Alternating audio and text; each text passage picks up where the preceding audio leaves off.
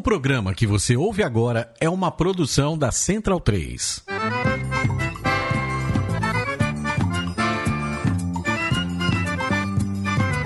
Começa agora com Gil Luiz Mendes, o seu podcast de futebol nordestino. É o Baião de Dois, aqui na Central 3. Então vai já pra sala que hoje tem Baião de Dois.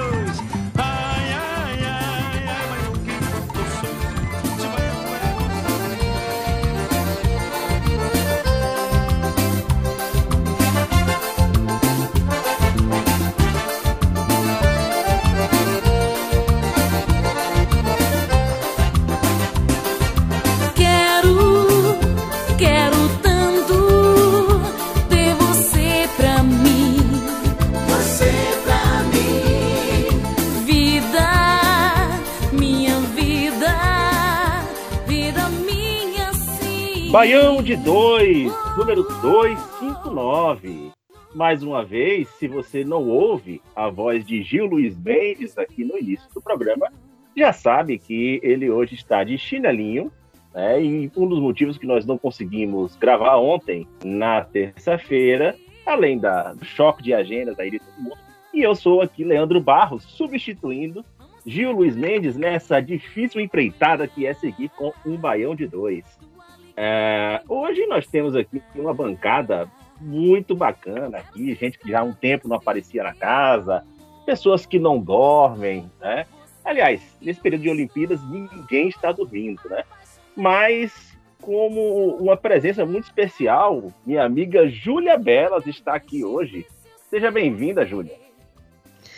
Fala pessoal, fala ouvintes do Baião. Estou muito feliz de estar aqui, encaixando um tempinho nessa agenda olímpica para falar com vocês. Tá corrido, tá corrido, velho. Eu não tô conseguindo dormir, não tô conseguindo comer direito, mas é isso, a gente vai, vai correndo atrás do prejuízo. Acaba domingo, né? A gente fica triste e feliz, mas acaba domingo. É isso aí. A partir de segunda-feira, esperamos nós que os sonos estejam aí regularizados, né? Mas o, Brasil não, não brinca em serviço, né? O Brasil sempre tem uma surpresa pra gente aí e, e- e anda tirando o sono de muita gente, né? Por enquanto, a gente tá perdendo o sono por comemorar. Inclusive, ouro olímpico, né? Que a gente vai falar disso aqui hoje também, né? Mas, ainda aqui na bancada, claro, nós temos aqui a presença de dois colegas que já estão juntos comigo aqui na bancada do Baião há um bom tempo. A gente já tem gravado juntos há um bom tempo aqui. José Pereira. Fala Léo, fala Júlia, fala aí Smack. É, realmente, fala sono. Sinto muito saudade de você, mas não posso ceder.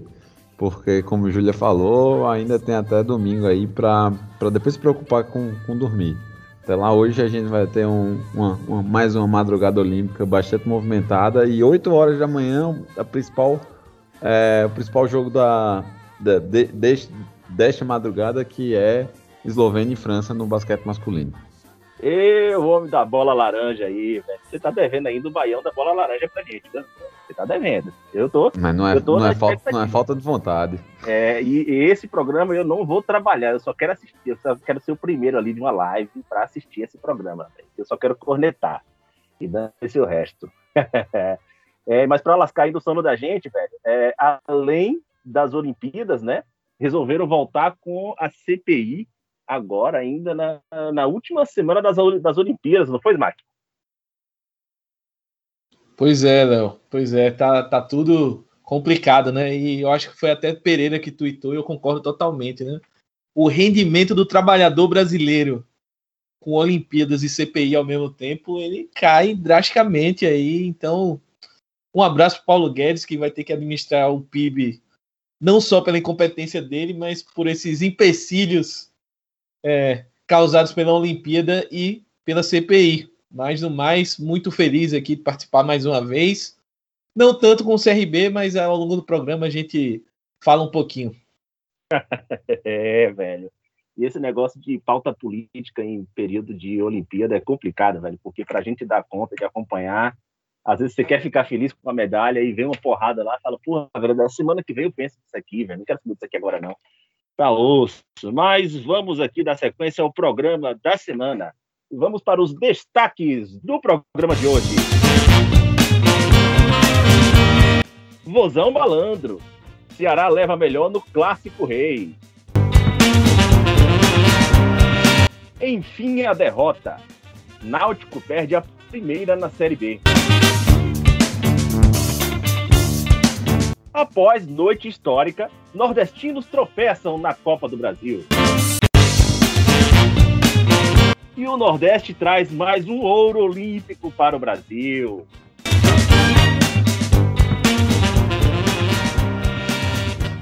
Nos lembretes e anúncios dessa semana, é, bom, sempre cabe reforçar, se você quer encontrar o Baião de Dois nas redes sociais, pode seguir lá, arroba Baião Podcast. De vez em quando a gente lança um balão de ensaio ali na, na, no Instagram, mas a nossa principal mídia, por enquanto, ainda é o Twitter. Você pode encontrar a gente ali sempre no Twitter, uh, o arroba Baião Podcast. É essa a nossa arroba em todas as redes sociais. Também ainda se você quer continuar no embalo aí de São João, curtindo um forrozinho no final de semana, é, pode escutar a nossa Rádio Baião de Dois no Spotify, com a curadoria do nosso colega Raul de Holanda, e com toda uma trilha lá, além de outras, outros especiais que nós já lançamos lá no Spotify, tá? Pode procurar Rádio Baião de Dois, que tem vários, de futebol, é, enfim, diversos outros é, programas especiais que nós fizemos ali, trilhas sonoras especiais. É, por falar em trilha sonora, a trilha sonora de hoje é da banda Magníficos, tá? uma banda que fez parte praticamente assim da vida de todos nós, né? com a cantora, especialmente com a cantora Valkyria, e, e infelizmente a cantora Valkyria acabou tendo uma, uma notícia muito triste essa semana, né? no caso ontem, do falecimento do seu filho por suicídio. É uma, uma notícia assim que é, pegou muita gente de, de, surpresa, deixou muita gente é, mal com a situação, né? E aqui a nossa solidariedade para a cantora Valkyria, ela que já nos trouxe tantas, tantas felicidades, né? Em que o filho dela acabou sendo vítima de bullying na internet, vítima de homofobia na internet por conta de uma foto em que ele havia postado, né? E isso tem vários portais, estão já aí é, comentando, trazendo o assunto. As redes sociais é uma das grandes pautas das redes sociais, tá? E fica aqui a nossa solidariedade para a cantora Valkyria e uma reflexão para que você que ainda acha que é, homofobia ela é uma coisa recreativa ou não leva nada, ou bullying não leva nada, é só uma brincadeirinha, é, isso pode tirar a vida de alguém e, e o dano para a família isso é muito grave tá? É, bom vamos seguir aqui com a nossa pauta de hoje Léo deixa eu só lembrar também que se alguém que estiver ouvindo estiver sentindo alguma coisa precisando conversar tiver com pensamentos ou ideações suicidas ou até mesmo só se sentindo mal, precisando ter uma conversa mais séria com alguém, falar sobre algo em, em um ambiente seguro, é só entrar em contato com o Centro de Valorização da Vida. Está disponível 24 horas por telefone, é, por chat também, vários horários pela internet. É só ligar 188. Tá aí o serviço. Tá. Bem lembrado, Júlia. Muito obrigado pela, pela colaboração, pela intervenção da pauta. É, é, é sempre bom também. Uh, que todos nós, a gente sempre possa perceber aí o, o, o, que tem acontecido com as pessoas, ter a sensibilidade de olhar para o lado, de perceber como estão as pessoas. E se você não está se sentindo bem, de fato, como a Julia falou, é, não deixe de procurar ajuda. Não deixe de procurar ajuda, porque é, sempre vai ter um centro especializado ou uma, uma pessoa próxima para que possa dar ouvidos aí a você, para a gente, é, para que gente consiga solucionar esses problemas, tá? Uh, bom, queria dar sequência aqui a, ao programa de hoje, tá? A gente entrar já na, na primeira pauta. Eu quero começar já pela última pauta, né? Uh, pela da última pauta do destaque. Uh, Júlia, é, tem uma baiana aí que andou trazendo realmente muitas alegrias para a gente, né? Uma medalha de ouro, né? Tem gente que está comemorando até agora. E mas assim, o Brasil está conhecendo talvez agora o fenômeno que é Ana Marcela, né? uma mulher que nada 10 quilômetros de prova e todo mundo fica abismado, mas uh, essa pessoa na Bahia ela já tem uma história ali na travessia uh, Mar Grande Salvador, né? Já é bastante conhecida do público baiano, especialmente do público soteropolitano, hein, Julia? Rapaz, eu, eu alucinada ontem, porque eu tava assistindo, obviamente, não ia perder por nada nesse mundo. E eu lembro de falar com amigos meus que, que cobrem esportes olímpicos, com, com amigos meus de Salvador, que era a minha maior preocupação para essa Olimpíada.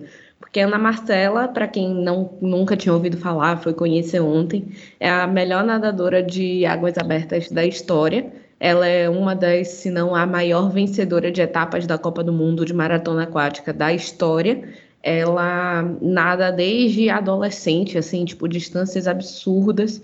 É, a prova dos 10 quilômetros não é a prova favorita dela, ela nada os 25 quilômetros, muito melhor do que ela nada os 10. E eu acompanho a carreira dela desde antes de começar a trabalhar com jornalismo, tipo, de ouvir falar, porque, enfim, uma menina baiana da minha idade que nadava pra caramba enquanto eu tava indo no Maitá, sabe, filar aula e tocar violão com meus amigos.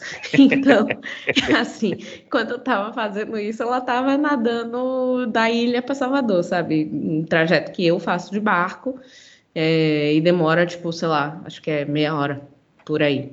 Então, é, é, absurdo você ver a evolução. É, para quem não conhece também, ela foi para a Olimpíada de Pequim, que tem uma cara já que aconteceu. Eu, eu, não consigo fazer a conta agora, mas tem muitos anos que aconteceu. Eu sei que é uma conta fácil de Olimpíada, mas enfim, eu acabei de acordar porque eu tô é, nessa maluquice de, de sono. É exatamente isso que você não pode falar.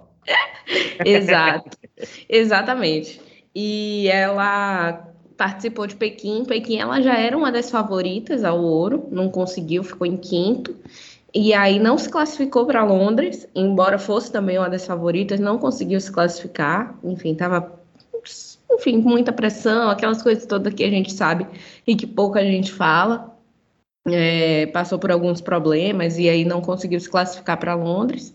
Aí chegou no Rio, de novo aquela expectativa toda, teve um problema de sabe, na hora que eles estão alimentando ali, dando a, a, a o gelzinho, a, a, a, hidratação, a comida dos, dos nadadores, porque né, você vai nadar duas horas seguidas, você precisa se hidratar, principalmente estando em água salgada, ela, teve, ela derrubou, tipo, passou mal e conseguiu terminar só em décimo.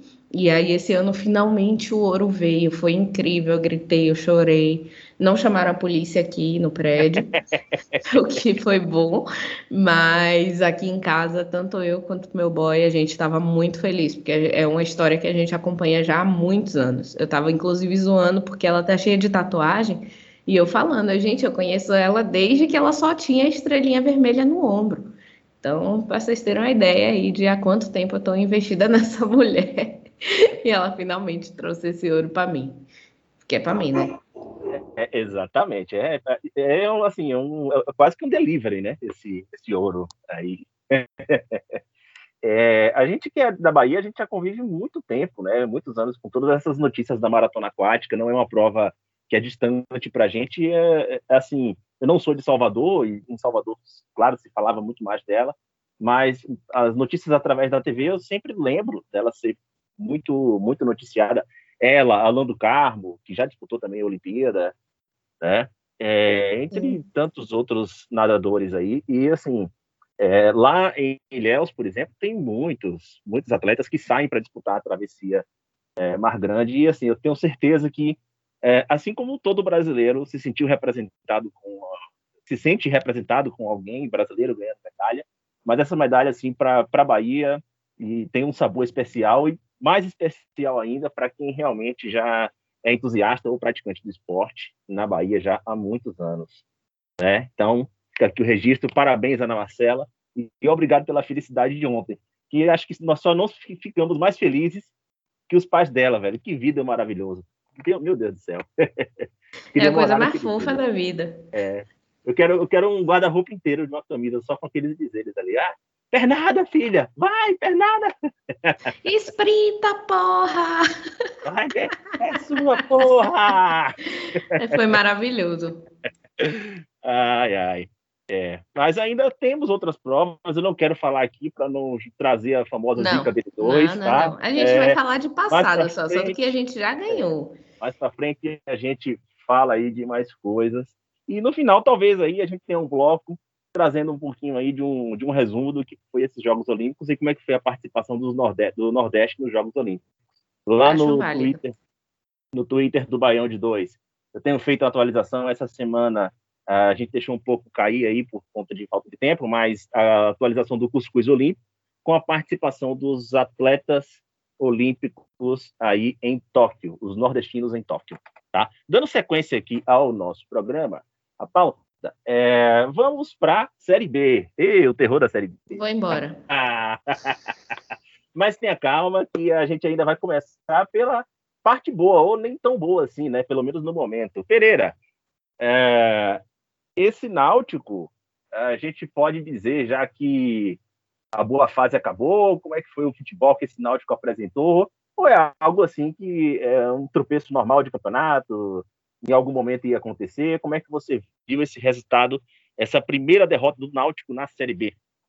Pô, definitivamente em algum momento ia acontecer, né? Tipo, não lembro, não, eu, eu particularmente não me vem à cabeça assim, mundo afora, tipo, muitos campeões de torneios de ponto, pontos corridos, né? Invicto. É, então, em algum momento certamente isso ia acontecer, até porque o, o Náutico, ele já tá, ele, a gente até comentou nos programas anteriores que ele teve algumas baixas por lesão recentemente e, e isso vai afetar, tipo, é, é normal. E tem um outro detalhe, né? Não perdeu para qualquer time, perdeu exatamente para o segundo melhor colocado hoje na, na competição, que é o Coritiba, jogando na capital paranaense. Então, assim, não, não, e eu não achei que jogou mal, assim. Para mim foi um resultado de, de torneio, de, de, de times que estão melhores credenciados ao acesso. Não, não vejo muito motivo para alarde, não. Até porque, pô, quantas, quantas, quantas rodadas invictas? Tipo, eram, foi a 13 terceira, 14 quarta, né? 14 Por aí. rodadas invicto. Perdeu na Pois é. 15 Perdeu na 15 é isso. Não, eu. E acontece, de novo, assim, tipo, perdeu pro, pro segundo melhor colocado do campeonato. O resultado completamente de jogo. Próxima página, assim, tipo, não, não vejo por que remoer muito essa, essa situação, não. Certo. É, o Caio Dantas, ele já ele, ele não estreou ainda, né? Ele tem existe alguma previsão, sabe se tem alguma previsão dele estrear? Caio Dantas, ele veio do Oriente Médio, né? Então, tipo, tem o, inclusive tem a própria questão do tempo lá pra... Agora ele já vai poder, assim, não, você não tem mais questão é, de inscrição de atletas. Vai ter que ver, deixa eu me procurar, inclusive. É, porque o que acontece? A temporada lá acabou já, já faz um tempo. É, e... Hum, mas se bem Mas que... Mas ele tem seis meses lá, né? Porque ele saiu no final do ano é, do, do, do Sampaio Corrêa, que ele foi pro Oriente Médio, né? Ele saiu É, mas tem que ver como é que, como é que ele foi lá, porque eu não sei se ele, como é, tipo, sequer se ele, se ele chegou sequer a jogar lá. É, fazendo, já me intrometendo aqui, é, tem, saiu uma matéria recentemente no, no GE, Pernambuco, que o Caio Dantas não entra em campo desde janeiro. Então, assim, Oxi, a, a questão dele também vai ser um pouco físico, né? É, ele estava ele tava no, no Água Santa, salvo engano, foi pro Oriente Médio, mas acabou não jogando. E é isso, né? A, a- que a matéria fala que ele acertou com o Guangzhou da China, mas não foi liberado para ir para lá pela restrição por conta da Covid e tal. E não jogou nesse embrólio todo aí no primeiro semestre, ele simplesmente não jogou. E como é uma transferência internacional, também não podia jogar de volta, né? Então tá aí parado e volta agora para o Náutico. Então provavelmente o Náutico vai ter que ter um pouco de paciência aí para colocar o jogador em forma. E por mais que o jogador esteja treinando sozinho, etc., vai demorar um tempo aí para ele ter ritmo de jogo mesmo e poder ajudar de verdade o Náutico. É uma aposta é, interessante, mas que ao mesmo tempo é um jogador que tem essa dificuldade aí. Certo, certo. E aproveitando que você chegou aqui na conversa, Mark, É, é, o teu CRB, bicho, empatou em casa, por fora da, da do G4 e é, a gente até fazendo um gancho aqui, é, também acabou já sendo eliminado hoje à tarde pelo, pelo Fortaleza na Copa do Brasil. Né? Tem culpa do goleiro e da zaga dessa vez, uh, nessas duas partidas? Como é que você vê aí o CRB, o Galo da Pajussara, aí nesse campeonato? Não, primeiro eu queria mandar um abraço pro meu paredão aí, Diogo Silva. Nunca critiquei. Se critiquei, não me lembro. Né? Que depois daquele jogo contra o Palmeiras, o homem ficou iluminado. Tá bem, assim. Tá bem. Eu acho que fez bem para ele aquele jogo. É, Agora sim. Nada do Baião, a zica, a zica É, não, essa parte aí eu não, não quero não quero ficar me gabando aí que a cornetada deu certo e tal. Então vou vou colocar no, no moral dele. Mas assim, a situação do CRB é um time que vem conquistando resultados, né? Tá, tá na briga, tá um ponto do G4, mas é um time que na hora de confirmar essa boa fase, na hora de dar sequência, sempre falta um algo a mais. Acho que a eliminação para o Fortaleza era algo esperado. Fortaleza era o favorito do confronto. É um time que está na Série A, que está jogando um grande futebol. Talvez um, um, um, dos times mais legais de se assistir hoje no país seja o Fortaleza, se não for o mais legal. Mas é, é, o confronto foi parelho. Se a gente for pegar os resultados, foi 2 a 1 um no primeiro jogo.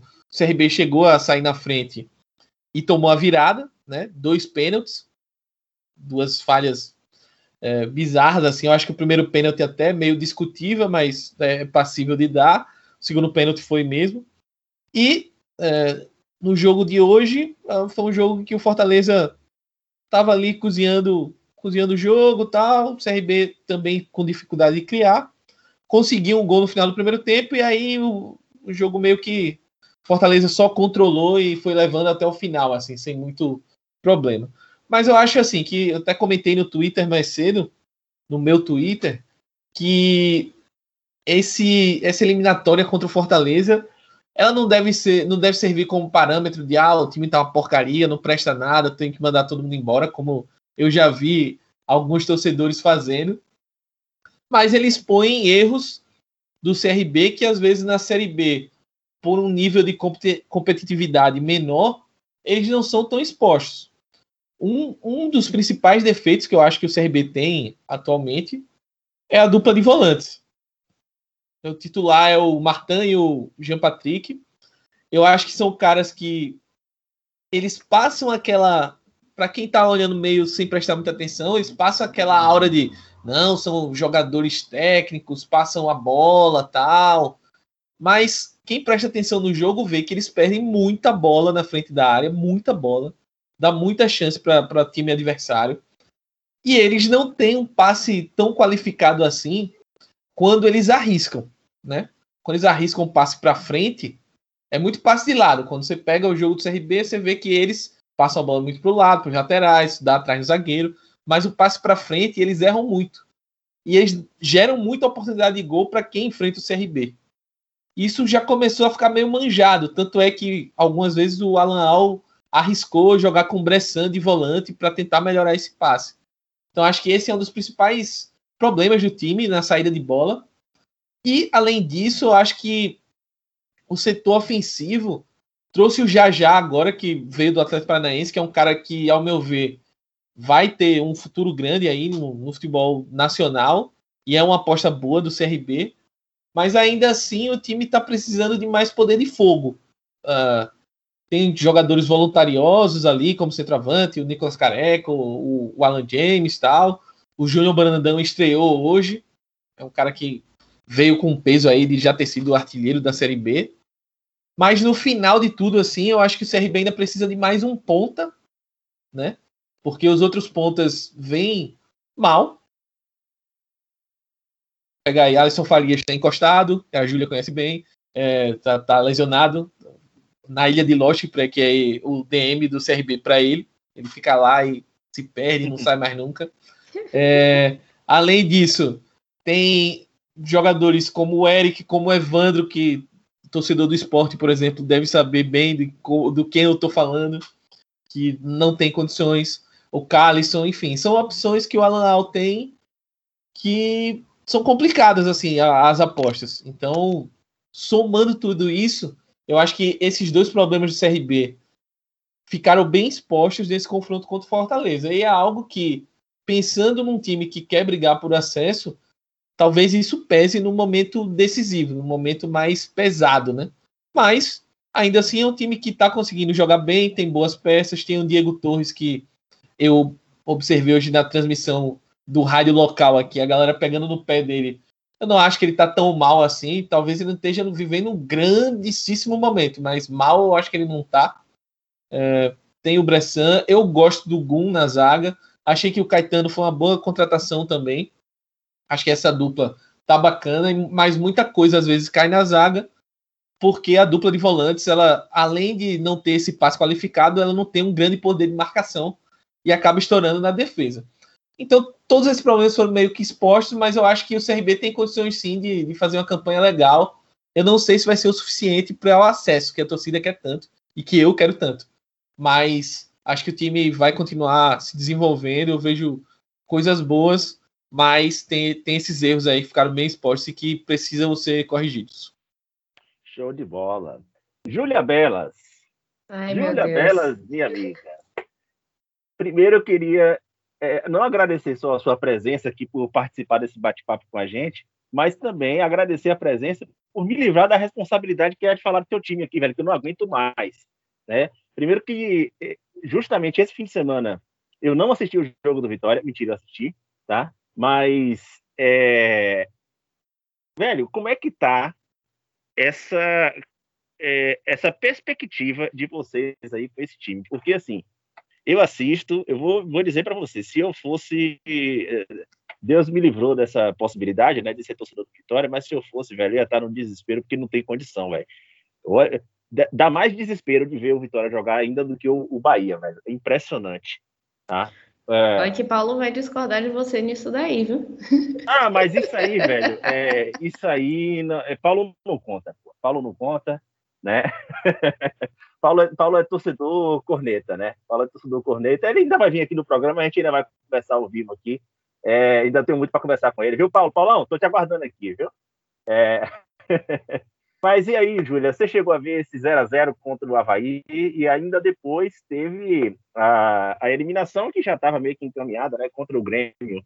Né? O Vitória, no momento, ele está fora da zona de rebaixamento, não sabe até quando, mas ele está com 13 pontos e veio aí desse é, empate uh, e uma sequência aí de dois jogos na Série B sem vencer. Né? Como é que tá a perspectiva desse time aí comandado por Ramon Menezes? Rapaz, eu não tenho perspectiva, não. Eu, eu tô. Assim, eu não assisti o jogo contra o Havaí, eu preferi me blindar do mal e dizer, ó, eu vou curtir minhas Olimpíadas enquanto é tempo. Ontem eu não, não consegui fugir, né? Porque assistindo o, o Sport TV tem um canal de mosaico na net, aí eu fiquei assistindo o jogo e o. Enfim, as Olimpíadas, a maratona tudo mais. Então, assim, né, eu acho que eu tô meio blindada já. Mentira. Se, se eu falo que eu tô blindada, daqui a cinco minutos eu tô vendo o jogo, tô xingando todo mundo. Mas, velho, não tem o que fazer enquanto não mudar o comando do time. Não mudar o comando, tipo, Ramon Menezes, né?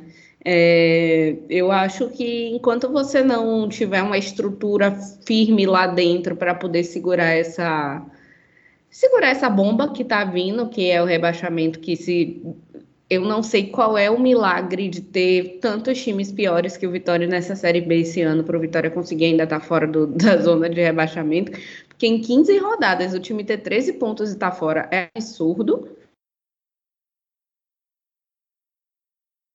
Alô? Alô, Júlia? Julinho, acho que deu aquela rateada na internet. É, eu acho que ela, coincidentemente, Então- ela caiu. Ah, Ah, voltou. pronto. Né? É, Eu cortei Voltou. e voltei? foi, foi. Eu achei que você tinha caído antes do Vitória, mas não, você voltou.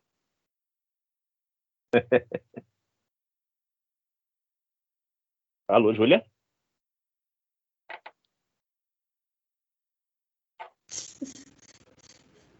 Júlia? É claro. Oi, voltei. Ah, pronto, pronto. A internet, obviamente, está caindo e voltando. É, é, tá seguindo o, o estilo do Vitória.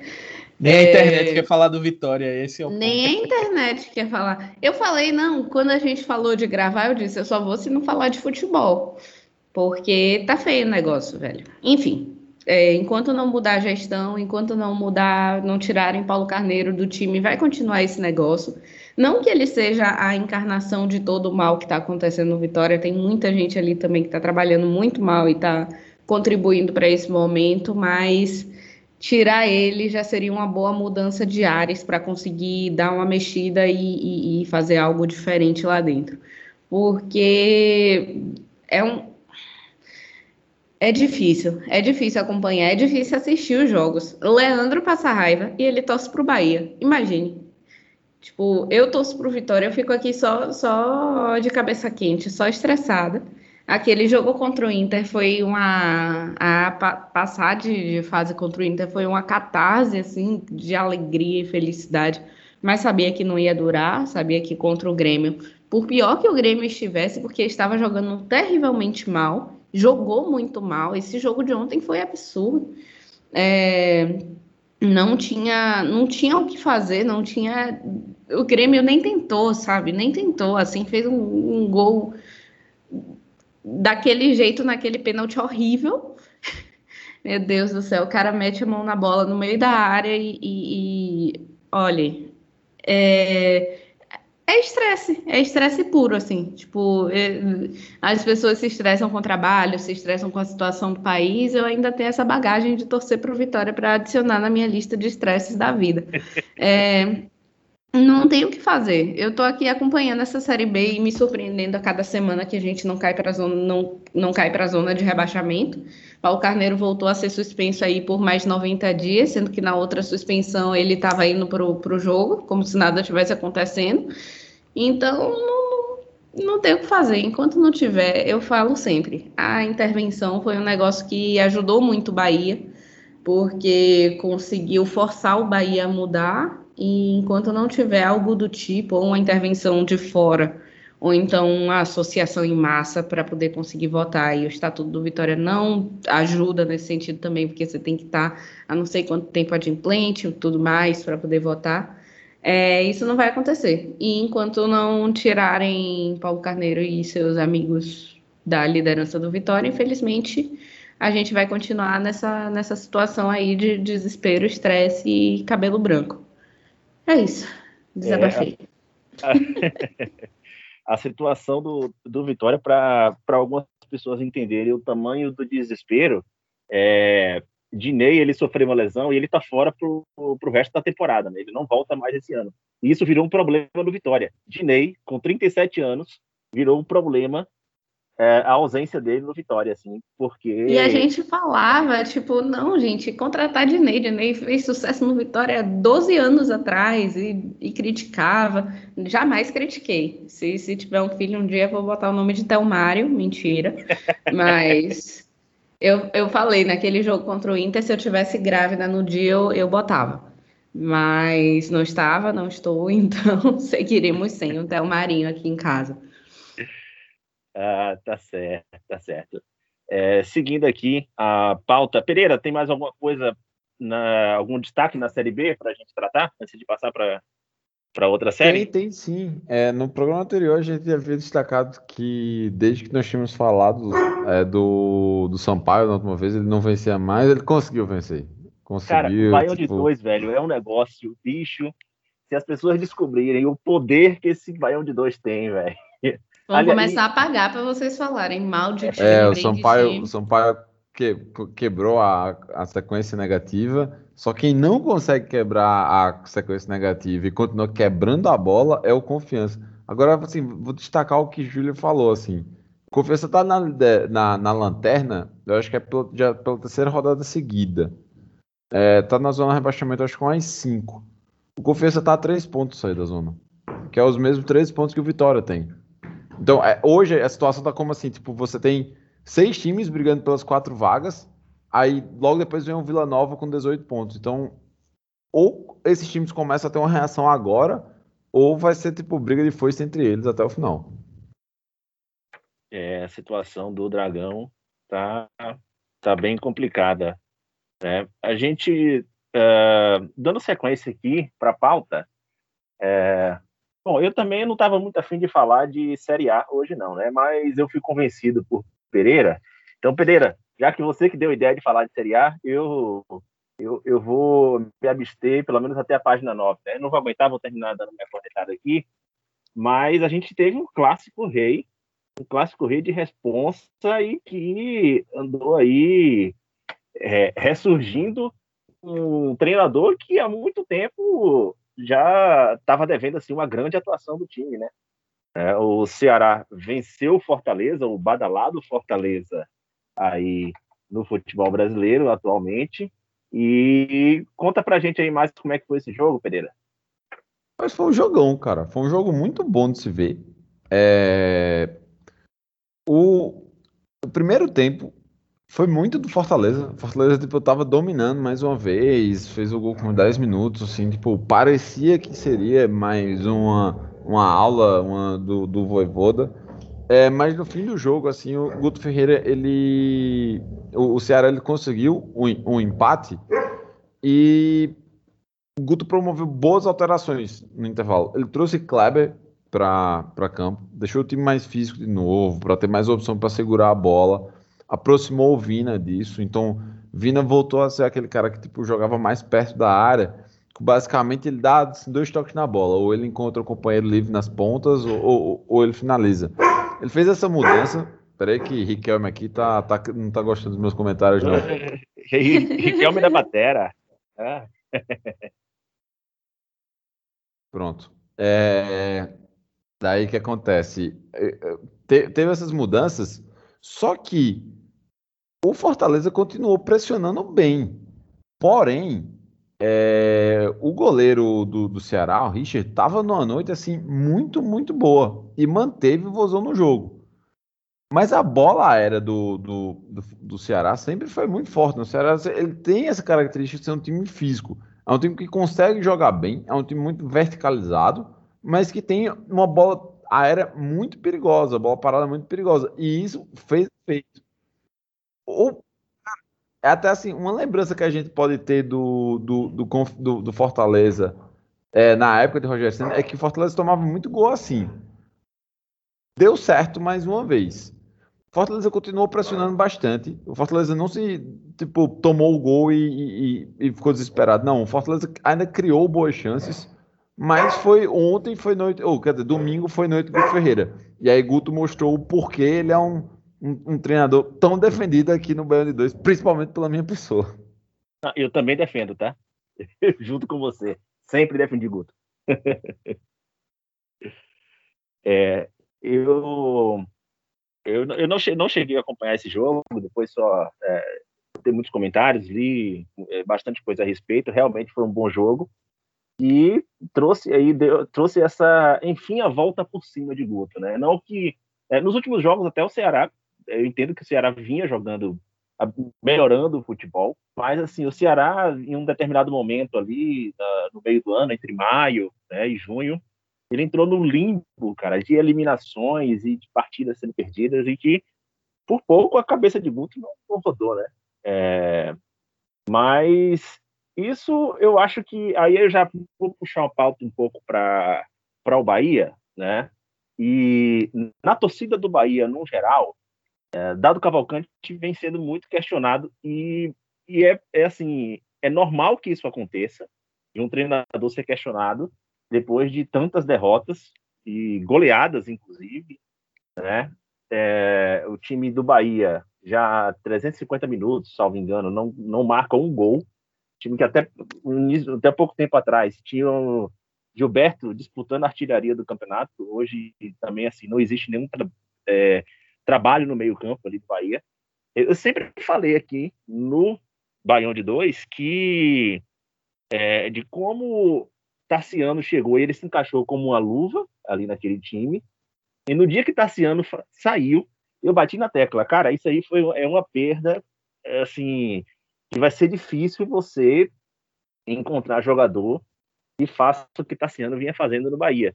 Não por por Tassiano ser um jogador fora de série, nem nada, mas é porque no esquema tático que o Bahia vinha jogando, o cara se encaixou perfeitamente. E, e assim, no tipo de entrosamento com aquele elenco que o Bahia tem, né? É, o que acontece, assim, é que no momento dado, ele não está conseguindo dar a, a, resposta que o Bahia precisa, tá? de reorganizar taticamente o time para fazer com que o trabalho volte a fluir, encontrar uma nova formação tática. E não, quando a gente fala de formação tática, não é só trocar um jogador pelo outro, não. É às vezes você poder testar com é, três zagueiros ou é, mudar a, a, linha defensiva, mudar a postura do time com bola e sem bola, né? Enfim, em uma, uma, uma possibilidade aí de, de, variações que podem ser feitas é, e que é, dado Cavalcante, ele até tenta, mas até o momento ele não conseguiu achar. Eu só acho que é, não vale a pena o Bahia, no momento, abrir mão disso. Né? Você tem um treinador que já mostrou um histórico. Quando ele chegou no Bahia o ano passado, o Bahia tinha a pior ou a segunda pior defesa do campeonato, como agora está de novo, né? já entre as piores defesas do campeonato. Mas aquilo ali era um problema, a defesa, que já vinha desde Roger no início. Passou por Mano Menezes, Mano Menezes colocando 11 jogadores na pequena área e ninguém conseguia resolver o problema defensivo do Bahia. O Bahia estava à beira do rebaixamento. É, Dado Cavalcante conseguiu resolver o problema com é, fazendo o Bahia tomar poucos gols, promovendo o Patrick de Luca, que virou uma das boas opções para a temporada. Depois, na final da Copa do Nordeste também, ele perdeu os jogadores, conseguiu mudar um esquema tático e fazer uma boa partida lá no, no, no Castelão e sair de lá com o título. Começou muito bem o Campeonato Brasileiro, então, assim, uma sequência dessa, não vejo o porquê o treinador ser demitido depois de um histórico desse. Eu acho que ele já mostrou que ele tem capacidade de reorganizar o time e dar uma resposta. Dessa vez está demorando mais, até porque o nível do campeonato é, tem, tem se apresentado um nível mais alto, mas eu acho que ainda é importante o Bahia mostrar que pode apostar nesse trabalho de Dado Cavalcante. E por parte do torcedor, enfim, é, sempre alguém vai, vai chamar o cara de estagiário, disso, daquilo, treinador inexperiente, paciência. Ele não é treinador de grife, mas está aí o caso de Guto Ferreira, que conseguiu, tem conseguido dar a volta por cima no, no Ceará e trazer um bom resultado. Né? É, Smack, você chegou. Alô, Smack? Tô aqui, tô aqui, tô ouvindo. Ah, você, você, chegou a ver, esse jogo uh, do, do Bahia Esporte? Não, não cheguei, Léo, mas é, queria dar meus pitacos também sobre o Bahia. Eu acho que o, o problema do Bahia é um pouco expectativa barra realidade assim da torcida.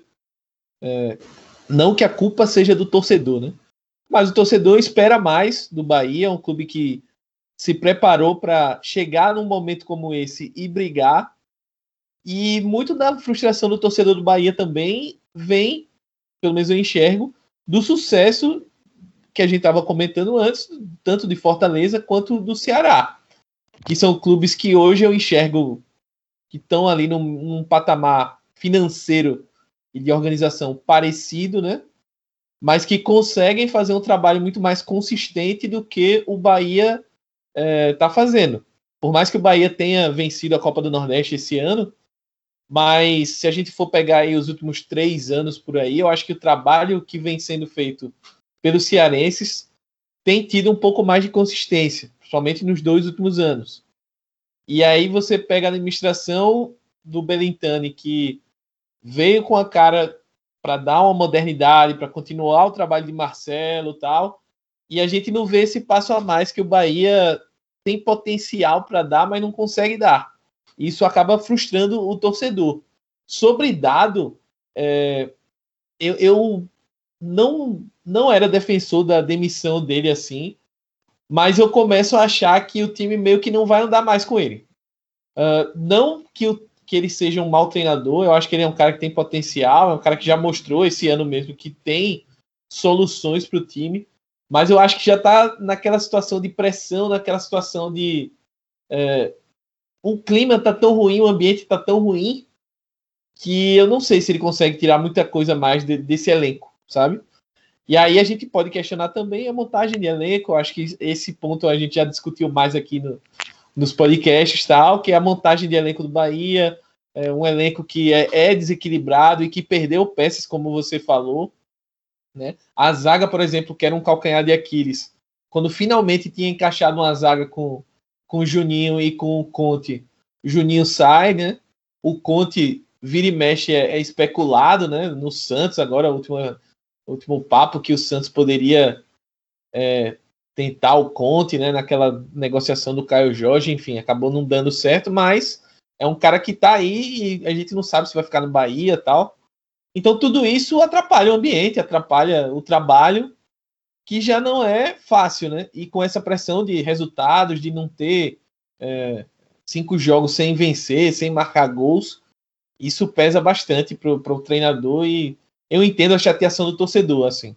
Entendo sim, sim. E, e tenho dúvida se tenho dúvida se o Dado consegue extrair mais alguma coisa desse elenco, assim, sabe? Esse é, é, é. o meu grande, meu grande ponto. É, eu tenho, eu tenho uma, uma, outra crítica também que eu acabei passando batido aqui, até tinha feito nota dela, foi sobre a substituição de goleiro que ele fez, tá? É, ele ter colocado Danilo Fernandes e, no lugar de Matheus Teixeira, é, eu acho que é um tipo de erro que assim pode custar realmente ele perder o elenco, né? É, porque Matheus Teixeira ele ganhou a posição na Copa do Nordeste pegando pênalti, ele virou o goleiro titular do, do Bahia, assim, uh, foi um, um, grande achado.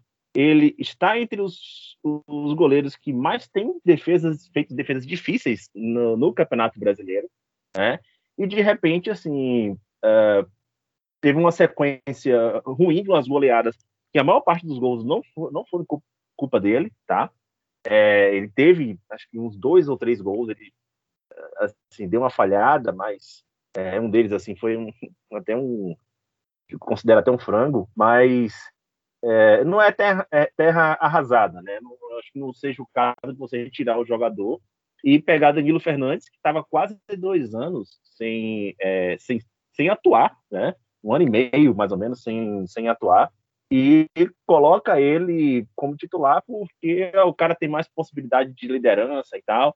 Então aquilo me demonstrou um pouco de desespero da, da parte dele, e eu não sei o, o, o quanto aquilo é positivo para o elenco, né? O quanto o elenco consegue ver aquilo com bons olhos, fala assim, pô, não sei se esse cara vai ser de confiança daqui para frente, né? É, então, é, é, essa essa movimentação dele aí, eu acho que ele colocou, ele demonstrou estar tá sendo muito pressionado e colocou muito em risco aí a relação dele com o elenco, né?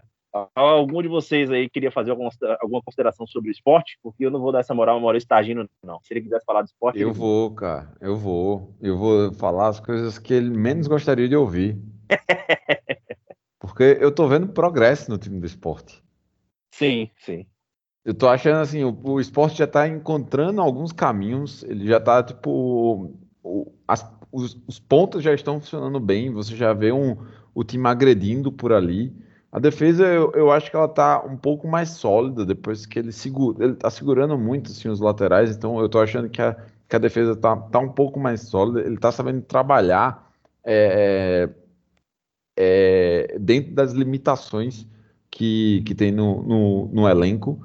E agora chegou a contratação do Hernandes, que é exatamente a, a posição em que tipo, o esporte sofreu o ano todo que é um segundo volante, que seja um cara responsável para conseguir ter, ter uma, uma saída de bola tipo, mais confiável, que dê um pouco mais de solidez. Qual é a ressalva que eu vou trazer em cima disso? Além da questão de tipo Hernandes, ele não ter uma temporada assim, tipo, boa, uma temporada assim, você diga assim, o Palmeiras está jogando aproximadamente assim, um ano e meio por baixo. Vamos lembrar que dentro do meio-campo do esporte você já tem Thiago Neves também. Então pode, se os dois vierem a jogar juntos, pode vir a se tornar um meio-campo muito devagar. Então, pensando em. É que tudo bem que o esporte ele, ele vai continuar um, numa proporção mais reativa, mas vamos pensar assim num jogo contra um, um próprio, uma própria Chapecoense da vida que joga no mesmo estilo de futebol, etc. Recompor com esses dois pode ser um pouco mais trabalhoso. Mas é, isso é coisa que a gente só vai ter noção quando eles estiverem em campo. Só que sim, eu estou vendo progresso no esporte, ainda considero um time que não tem aspiração nem de brigar para Sul-Americana, a, a, a, briga é lá embaixo mesmo. É, só que assim, agora com um pouco mais de condição de bater de frente com os times que até este, estar, estão brigando pela Sula. Certo, certo. Bom, não sei se é, alguém vai lembrar aqui, é, mas quando Humberto Lousa chegou no, no esporte, né, eu até tinha feito um comentário que é, muita gente estava considerando ele ali um, é, um, um, um, cara que fazia um trabalho assim, muito é, muito defensivo, né? Muito por conta do, do trabalho que ele fez na, na Chapecoense, né? Existe uma sequência que o esporte tem feito ao longo do ano, agora, que é, eu percebo muito com o, é, uma, uma, comparação do que vinha acontecendo na, no, na Chapecoense no ano passado. É que assim ele começa com um time muito defensivo, mas ao longo da, da temporada ele vai ajustando outros setores e se você for ver, a Chapecoense não terminou um time tão defensivo assim quanto ele quanto, quanto começou, né? Acabou ficando marcado de um time defensivo porque tomava poucos gols. Mas a Chapecoense jogando, ele, ele foi conseguindo aos poucos arrumar outros setores do campo. E existe uma sequência no trabalho do esporte agora que eu estou mais ou menos enxergando um pouco dessa sequência, né? Então, assim, aquela previsão que eu fazia do esporte lá no, ano no, no início do ano, sobre o que seria o, destino do time nessa, é, nessa temporada, talvez ela não se concretize porque existe uma organização, eu concordo com o Pereira, existe uma organização mínima que está começando a acontecer aí no, no, Leão da Ilha, né? nesse é, mascote mais original do Brasil. É, é... Bom, a gente fechando aqui a Série A, a gente vai entrar em consideração, outras considerações também aqui de outra, é, de outra divisão. Mas antes eu só queria sair um pouquinho da pauta aqui, já que a gente falou de, de Leão, mas agora a gente não vai falar de Leão, tá? Júlia, é... não, agora eu vou, vou, vou aliviar do seu lado, né? Eu sei que nesse período você está acompanhando pouquíssimo aí os campeonatos, está realmente aí muito atarefada com, com as Olimpíadas, até por questões de trabalho também, né? Mas é, aconteceu uma, uma, uma, coisa agora na, nas Olimpíadas, né? eu vou até sair realmente aqui da, da pauta que a gente estava prevista, é, é, que a gente viu encerrar um ciclo no futebol, né? mas assim, um ciclo no futebol feminino, e um ciclo que foi liderado por duas grandes nordestinas aí em campo, é, é com Marta e Formiga, né?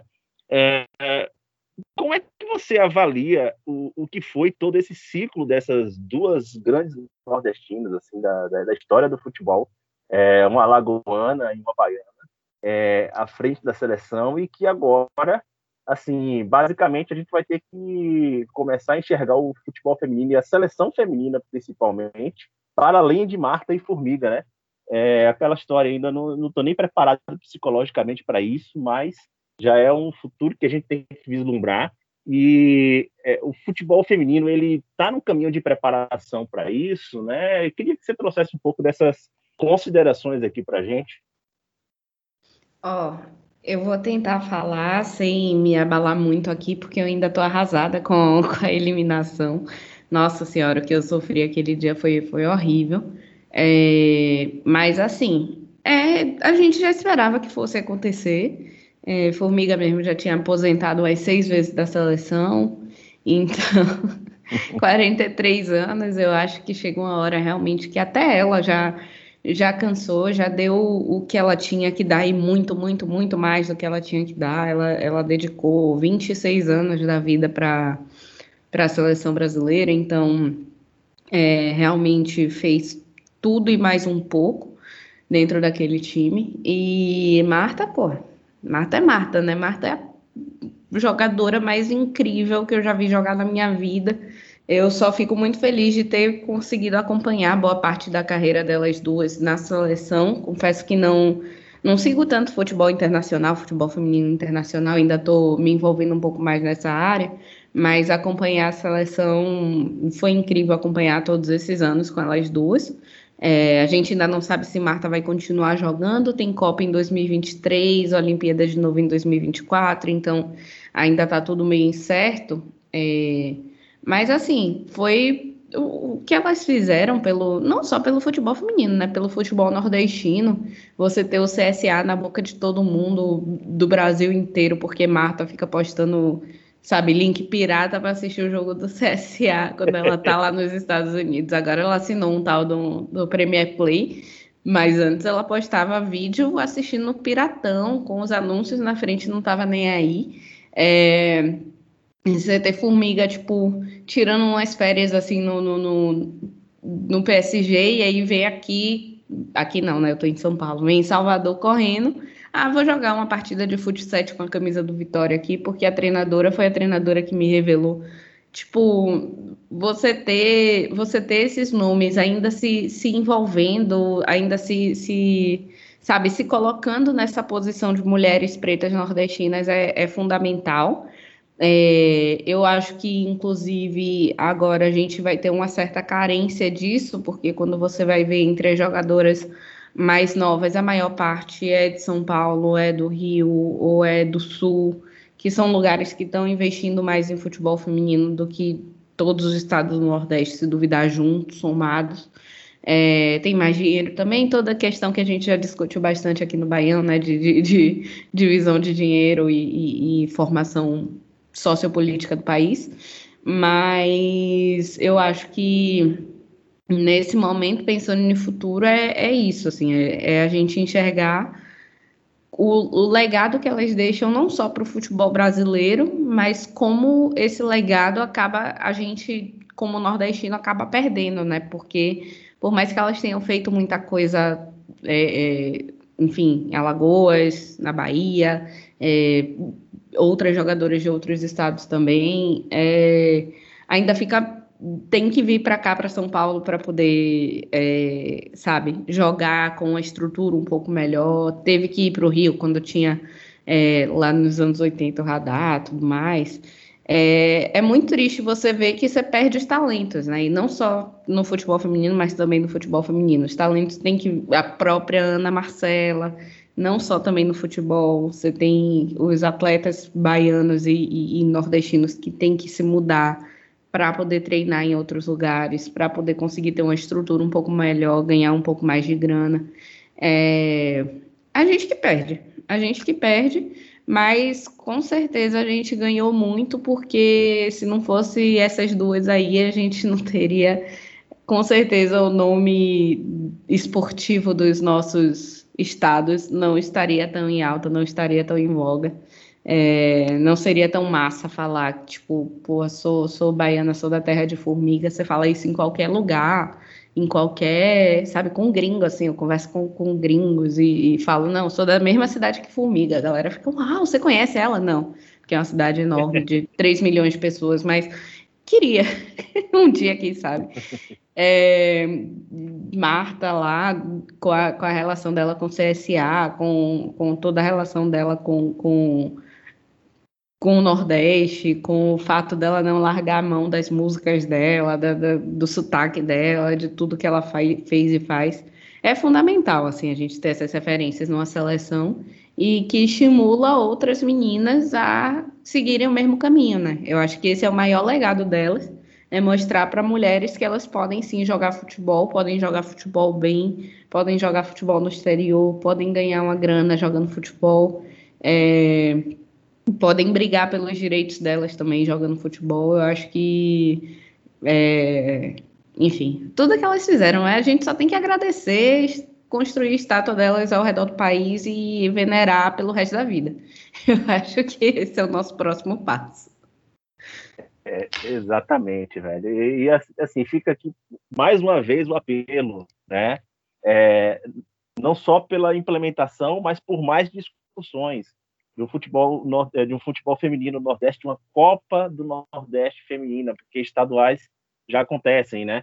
É, com condições financeiras precárias, mas assim é, não impede que a gente discuta a melhoria do futebol, do, do futebol feminino no Nordeste para evitar que a gente chegue nesse cenário, né? Como o Júlia falou, o que a gente está enxergando pela frente é uma, uma seleção brasileira é, reproduzindo aquele comportamento de é, reunir atletas de clubes de Rio São Paulo e enfim de alguns outros uh, locais, né? Ou de pelo menos nordestinos que vêm aqui para é, para essa região. Então assim ainda há um momento propício para se investir no futebol no futebol feminino, numa Copa do Nordeste feminina, para que a gente possa colher melhores frutos mais para frente, tá? Pereira, é, você tem os destaques aí para a Série C, correto? Tem, tem sim. É, rolaram algumas modificações é, na, em dois clubes, pelo menos. A Jacuipense é, anunciou a troca de treinador é, semana. Ou quer dizer, anunciaram, acho que foi na própria segunda. Me fugiu o nome agora deixa eu abrir aqui. A gente já não sabe mais que dia é, que horas são, se é de manhã ou de noite. Eu te entendo, Pereira, se preocupe não. É o Jonilson Veloso. O Jonilson Veloso estava lá há, há, um bom tempo, um bom tempo mesmo, assim, tipo. Até porque, como o Jacuipense tem toda aquela questão de ser um clube é, que tem fins, propósitos, digamos, lucrativos no, no futebol, né? Ele é um daqueles caras que, tipo, tava lá desde há, há muito, muito tempo na comandando a, a comissão técnica da, da Jacupa. E foi anunciada a demissão dele na, na segunda-feira, assim, o Jacuipense está na, na zona de rebaixamento, é, é um time que empata bastante, basicamente, só empata, e para o lugar deles foi anunciado Luizinho Lopes, Luizinho Lopes que passou pela América Natal, que passou pelo 13 e estava recentemente também no Manaus, acho que um dos últimos trabalhos dele foi no Manaus e vai sobrar para ele aí a, a luta em tentar fazer com que a Jacupa é, saia da, da zona de rebaixamento da, do grupo A da Série C. E o outro caso de, de troca treinador aí foi com o Altos. O Altos demitiu o Marcelo Vilar é, depois de também algumas rodadas de futebol muito pobre. É, a gente questionou um pouco a contratação dele na época, porque havia uma, uma alteração de estilo considerável entre o trabalho que era feito por Tonê é, e, e, pelo o que, é, não, o que Marcelo Vilar normalmente constrói no, nos times dele. É, então, basicamente, o que a gente pode resumir é, o Altos nessa prime, nesse primeiro turno da Série C, que se encerrou rodada passada, é basicamente é, há uma dependência do Manuel quando o Manuel tá jogando muito bem, o Altos tipo, fazia muitos gols e, e conseguia levar melhor. E no. E, e não tem tanto assim, tipo, houve uma queda de rendimento considerável. É, a dependência é, é, um caso hoje no, no Jacaré. E para substituí-lo foi anunciado Paulinho Kobayashi. Paulinho Kobayashi foi bicampeão estadual pelo, pelo Altos. Então é um cara ali que, que conhece é, o clube, conhece a região e também tem feito bons trabalhos no, por ano passado, no, nos anos anteriores. Ele fez um bom trabalho no Imperatriz, ele fez um bom trabalho no América Natal no passado. Não conseguiu acesso, mas, mas foi um, um, um trabalho de destaque. E agora tem a chance de fazer com que o Altos reencontre o caminho para brigar pelo, pela classificação na, na Série C. Ótimo, ótimo. Bom, a gente está chegando aqui já no final do nosso programa. É, só para a gente passar um pouco a tabela da Copa do Brasil, como nós já falamos, o Vitória perdeu os dois jogos, o primeiro por 3 a 0 o segundo por 1 a 0 está eliminado.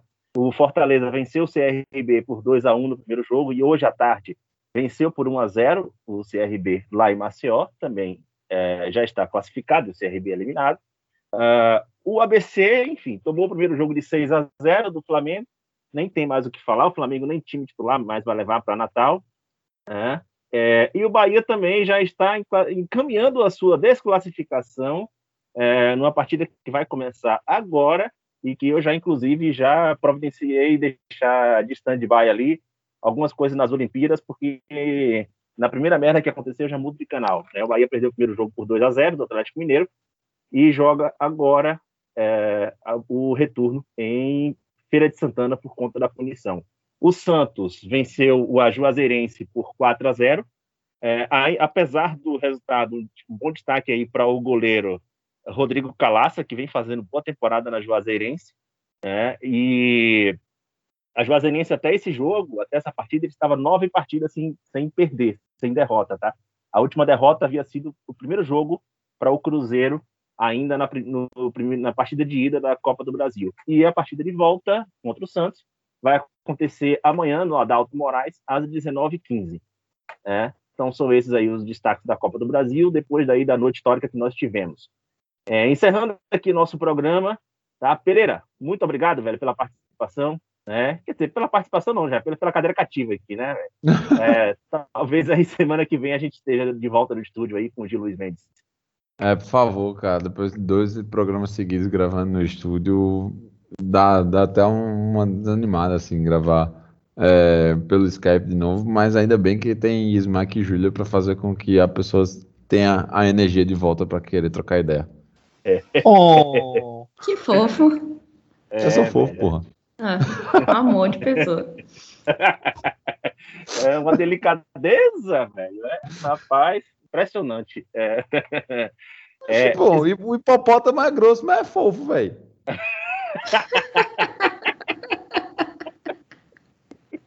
ah, velho. Essa foi boa. Meteu essa agora. Ai, ai. Smack, beijinho, beijinho, tchau, tchau. Eu não ia perder a oportunidade, velho. É, foi mal. É isso. É, não, mas a gente tá acostumado aqui. Com, com o nível de Pereira na, nas anedotas, a gente tá acostumado com esse tipo de coisa. Queria só. Caralho, depois é, falar que sou fofo, Nem tanto, nem tanto distraído assim. Mas agradecer, Leandro, Júlia, Pereira, mais um programa aí na conta. E no mais, 30 segundinhos só para é, exaltar a Marta, como a Júlia falou. A gente sabe que está chegando no na reta final da carreira dela, é, a reta finalíssima aí na seleção. Né, ela deixou em aberto se vai continuar se não vai, enfim. Mas que ela merece toda a exaltação, todo, todos os louros aí, todas as homenagens possíveis. É isso. Júlia Belas, eu não vou lhe desejar boa noite, porque eu sei que você não vai dormir, porque você é mulher que não dorme, depois ainda aparece plena nas lives, né? É, mas aí uma boa Olimpíada, um bom resto de Olimpíada para você. E depois é, a gente ainda vai fazer de novo aquela torcida em box lá, viu? Na, na DM, porque é, tem, eu tenho uma torcida específica aí que eu não faço no grupo do Baião, não. Não, tem coisas que a gente não fala no grupo do Baião que é para não chegar nem perto assim daquela zica absurda. Então eu vou só comemorar de novo aqui nos nossos resultados, comemorar a, a medalha de Ana Marcela, que já é nossa, e aí depois, outro dia, se a gente, enfim, conseguir mais alguma coisa olímpica até o fim das Olimpíadas, aí a gente comemora Mas obrigada, gente. Foi ótimo. Vou ficar virada aí, tweetando sobre a Olimpíada agora de madrugada. Tô animada. Tirei um cochilinho agora de tarde para aguentar. E é isso. Vamos para frente. Vamos rezando para o Vitória não cair para a zona de rebaixamento, mas ao mesmo tempo vai que, né? Vamos acompanhar. Tá certo, é isso, gente. Muito obrigado aí por todos. Você que ouviu a gente até agora. Até a semana que vem. Tchau!